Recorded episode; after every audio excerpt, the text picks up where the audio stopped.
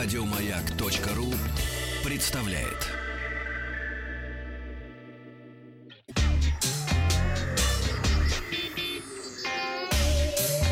Страна транзистория. Добрый вечер, здравствуйте. Вахтанг Махарадзе, Павел Картаев и э, новости высоких технологий. А начинаем мы сегодня с китайских телефонов. И компания Huawei у нас, которая представила облегченную версию своего смартфона э, Honor 8. Соответственно, получил название Honor 8 Lite. Телефон имеет стеклянно-металлический корпус и будет продаваться в четырех цветах. Традиционном синим, золотистом, черном и белом. Э, внешне Honor 8 Lite очень напоминает своего старшего собрата. Выглядит также эффектно и стильно, но хотя сразу обращаешь внимание внимание на то, что от сдвоенной камеры Honor 8, которая была одной из фишек этого телефона, остался только один глаз. Теперь э, здесь установлен одинарный модуль на 12 мегапикселей э, со светосилой 2,2. Ну и по утверждению производителя с мгновенной фокусировкой. В селфи-камере установлен 8-мегапиксельный сенсор с э, 77-градусным углом обзора. Э, разрешение экрана Full HD, процессор традиционно собственного изготовления компании, называется он Kirin 655, его обычно устанавливают смартфоны среднего класса. Э, встроенной памяти 16 гигабайт с возможностью расширения посредством microSD-карты, ну и 3 гигабайта оперативной памяти батарейка, неплохая, на 3000 мАч. В продаже ожидаем смартфон 17 февраля февраля. А, и, а, говорят, будет стоить он 269 евро или около 17 500 рублей. Будут ли Honor 8 Lite продавать в России, пока неизвестно. Выходит он пока в Европе. Но так как а, Honor 8 у нас довольно популярен, то это вполне возможно. Э, компания Net Applications обнародовала статистику э, января по мировому рынку операционных систем для персональных компьютеров, подчеркну. Ну, если говорить в целом об операционных системах, то различные версии Microsoft Windows занимают почти 90 1,5% мирового рынка операционных систем. На втором месте Mac OS, это чуть более 6%, и 2 с небольшим процента это различные варианты Linux. А этих вариантов, кстати, немало. Ну, если говорить о доминировании на рынке персональных компьютеров, то тут, конечно, безраздельно царят различные версии Windows. Продолжает терять позиции, но все еще остается на третьем месте Windows XP, у них результат около 9%. На втором месте Windows 10, они, напротив, э, она напротив, укрепляет свои позиции. В январе доля этой операционки достигла 25%. Ну, а годом ранее занимал только 12% мирового рынка. Ну и лидером, несмотря на незначительную потерю доли, по-прежнему остается Windows 7, которая занимает больше 47% мирового рынка. А, новости для москвичей. В Москве уже появились новые камеры, которые будут выписывать штрафы водителям, которые не пропускают пешеходов в э, положенных местах.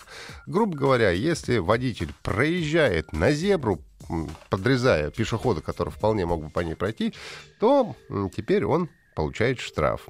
Об этом сообщил Центр организации дорожного движения ЦОД. А, пока применяется только одна камера нового типа. Но э, говорят, что будут дисциплинировать не только водителей, но и пешеходов. Мне, правда, не очень понятно, как это будет происходить. Если с водителем, понятно, его можно определить по номеру его автомобиля, то каким образом э, идентифицировать пешехода для того, чтобы его потом оштрафовать, это пока вызывает определенные вопросы. А давайте посмотрим, как это работает. Камера фиксирует скорость движения транспортного средства, а специальные алгоритмы рассчитывают, может ли э, транспортное средство остановиться перед пешеходом пешеходом.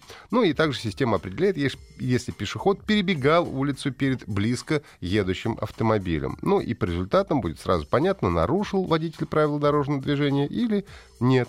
А за месяц тестирования этой камеры на основе данных было выписано около тысячи штрафов, каждый по полторы тысячи рублей, и ни одного обжалования пока что не поступило. Ну и в дальнейшем подобные комплексы фото-видеофиксации будут устанавливаться на самых оживленных московских перекрестках перекрестках.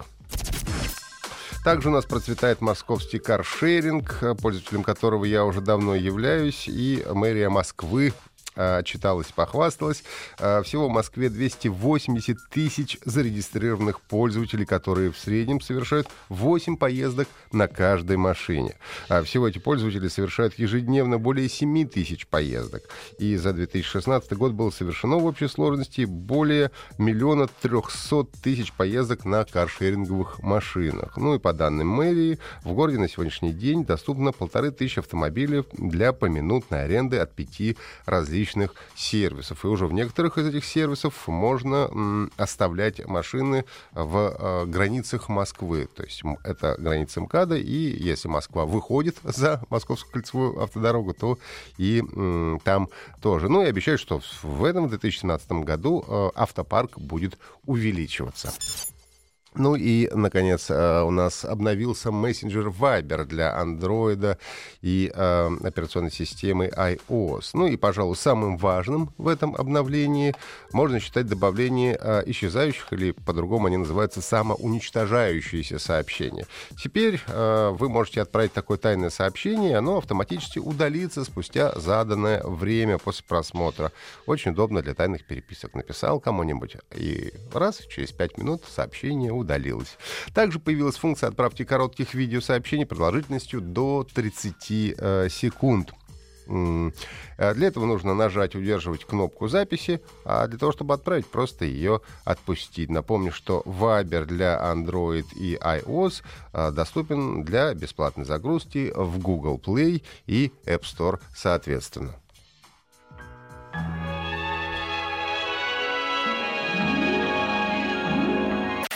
Еще больше подкастов на радиомаяк.ру.